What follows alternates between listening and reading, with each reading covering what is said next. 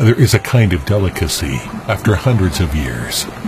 The taste and craftsmanship have not changed. However, the secret in the process is contained in the steps.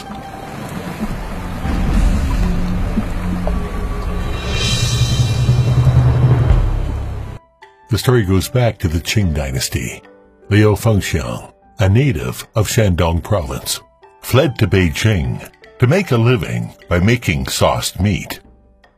Late one night in the third year of Qianlong dynasty, 1738, his grandson, Liu Diming, fell asleep while guarding the stove at night, and the spiced pork shoulder was overcooked over the fire.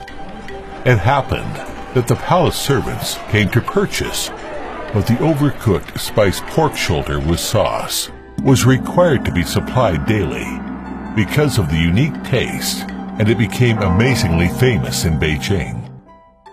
Blessing in disguise does not accompany life forever. After that, Liu Diming summed up a unique six-step production process based on the original ancestral skills and the sauced meat making time alone was as long as seven to eight hours. Chinese Kung Fu is dynamic and static, alternatively. The essence of the sauced meat skill lies in the pot watching of the master chef for several hours a day and tens of thousands of steps. All sauce goods are put into the pot and taken out of the pot at the same time and success or failure depends on this pot watching action. 炖煮三到四个小时，这几个小时干嘛？这师傅要不停的在这锅在这锅边来回来去的走动，要调这个火，这火我一定要看哪个火冲一点，哪个火慢一点。同样的肘子不一样大，我还同样的时间让它出锅，还都要有口感要好，都要入味儿。呃，这个真正的精神就在师傅这看锅这这道工序，眼勤、手勤。腿勤，就是总结一个三勤。这一班锅下来以后，一定在一万两千左右步。呃，这看锅的时候，最少你得够十年往上，有十年往上，你有这个经验。第一就是经验嘛，第二还得是它主要是一个责任心。Delicious delicacies can be handed down for generations, and the true transmission of craftsmanship requires a sincere heart. To be a man in advance, this is the plain Chinese wisdom. 人品很重要，这个培养一个徒弟，一定要先看他人品，而且绝不是三五年就能培养出来的，一定先先看看他有没有这个。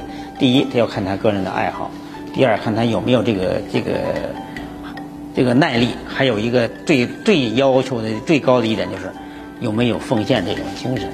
作为传承来说。你的任务是什么？你一定你得把这老祖宗给咱的东西传下来。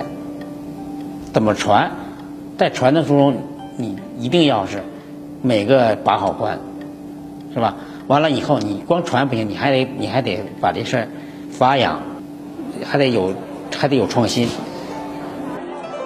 Hundreds of years ago, Liu Fengxiang's pot stewing were the vicissitudes of life.